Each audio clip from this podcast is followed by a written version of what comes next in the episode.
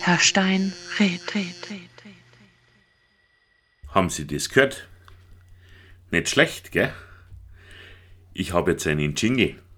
Also äh, so eine Titelmusik quasi. Wie der Thomas Gottschalk früher oder der Seniorenclub. Das freut mich schon.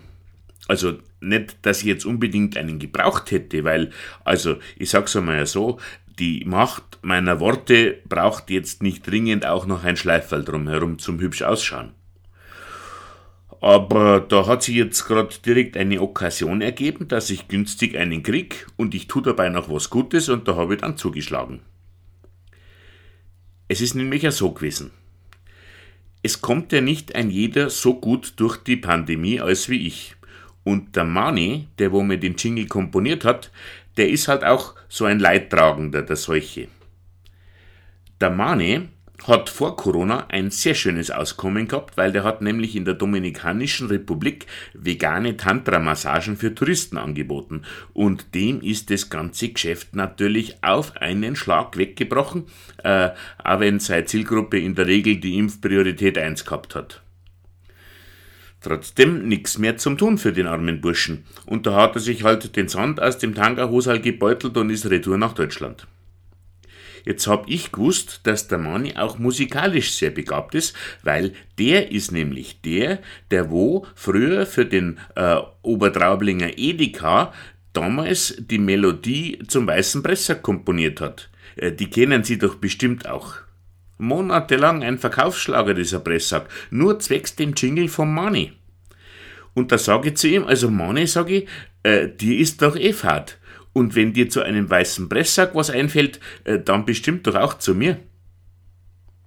Und da haben sie es jetzt gerade gehört, was ihm eingefallen ist. So ein begabter junger Mann. Das gibt einem direkt ein gutes Gefühl, wenn man so einem hoffnungsvollen Menschen wieder ein bisschen Sinn im Leben geben kann, in dieser schweren Zeit. Vielleicht darf er mir ja sogar einmal eine Tantra-Massage geben. Und diese erotische Stimme, die das Herr Steinrät sagt, das ist auch eine Freundin von mir. Und das ist dann äh, quasi meine zweite gute Tat.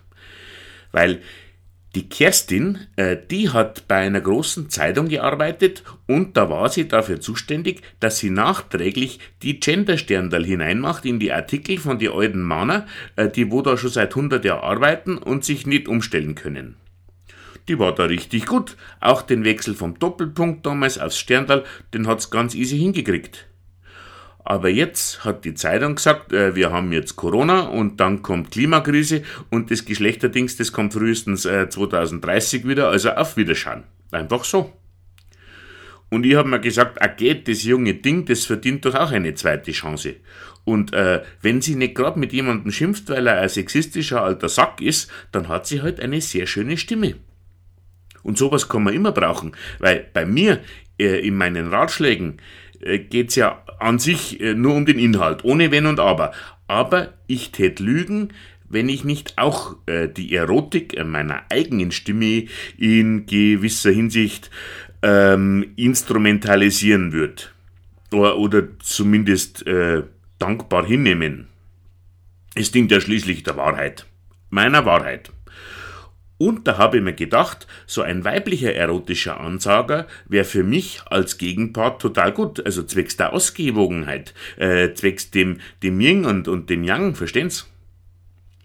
Und die Kerstin hat was zum tun, bis sie wieder irgendwo Sterndal in die Wörter hineinbatzeln darf. Äh, Win-Win halt. Sie hat mich zwar gefragt, äh, ob das jetzt schon künstlerisch ist und nicht äh, wieder so was Sexistisches von mir und ob sie sich in der Ansage nicht äh, zu cis anhört. Aber ich habe ja gesagt, keinesfalls, äh, das geht für mich ganz eindeutig Richtung Moll. Und das hat sie dann auch eingesehen und dann hat es auch gepasst. Und deswegen macht Herr Steinrät jetzt auch quasi den Schritt in die Moderne hinein, wenn ich das einmal so sagen darf. Mit so einer leichten, unterschwelligen, zeitgemäßen Sexiness, die wo halt trotzdem geschmackvoll ist. Und äh, warum sage ich das alles? Ich will damit zeigen, wie leicht das, das ist, dass man mal anderen Menschen hilft. das geht ja manchmal direkt so nebenbei.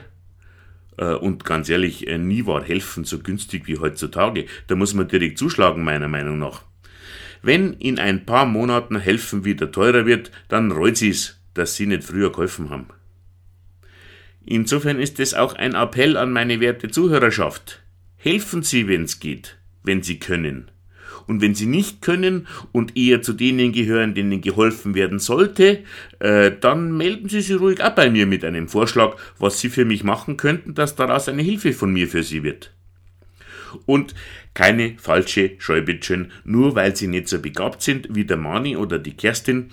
Auch jeder kann doch irgendwas, was ich brauchen könnte, damit ich Ihnen dann helfen kann. Immer her damit. Äh, konkret hätte ich übrigens gerade Verwendung für einen Bodenleger, dem ich helfen könnte. Äh, es sei denn natürlich, der hat kein Material, weil doch momentan auch so eine Baustoffknappheit ist. Äh, und dann wird es halt auch für mich schwierig äh, mit dem Helfen. Äh, aber irgendwas findet man schon, ein bisschen aufräumen ums Haus herum, das geht ja eigentlich immer. Sie wissen ja, was der Chinese sagt. Krise heißt Chance. Und der Chinese muss schließlich wissen, weil er mit seinem Virus ja gleich der ganzen Welt einen ganzen Haufen neue Chancen eröffnet hat. Und an uns ist es jetzt, diese Chancen zu ergreifen. Wenn's ist, helfe ich Ihnen dabei. Ich hab's ja gesagt, kommt ja oft so was Schönes dabei heraus. Äh, Moment, gleich hören Sie es nochmal. Gibt ja noch einen Abspann, okay? Auf Wiederschauen, derweil.